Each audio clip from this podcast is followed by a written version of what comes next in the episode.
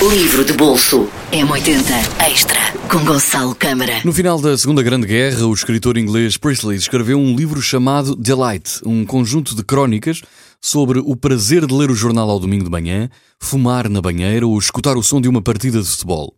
Era uma Europa que procurava um sentido maior depois de anos terríveis. Estes textos deste livro que lhe trago hoje no livro de bolso, chamado Seja o que For, Uh, Miguel Araújo lança-nos um convite uh, igualmente tentador. Desafia-nos um, ehm, a que nos consigamos, no fundo, abstrair da correria da vida, que nos desliguemos das catástrofes dos noticiários e nos reencontremos com os grandes nadas e os pequenos tudos.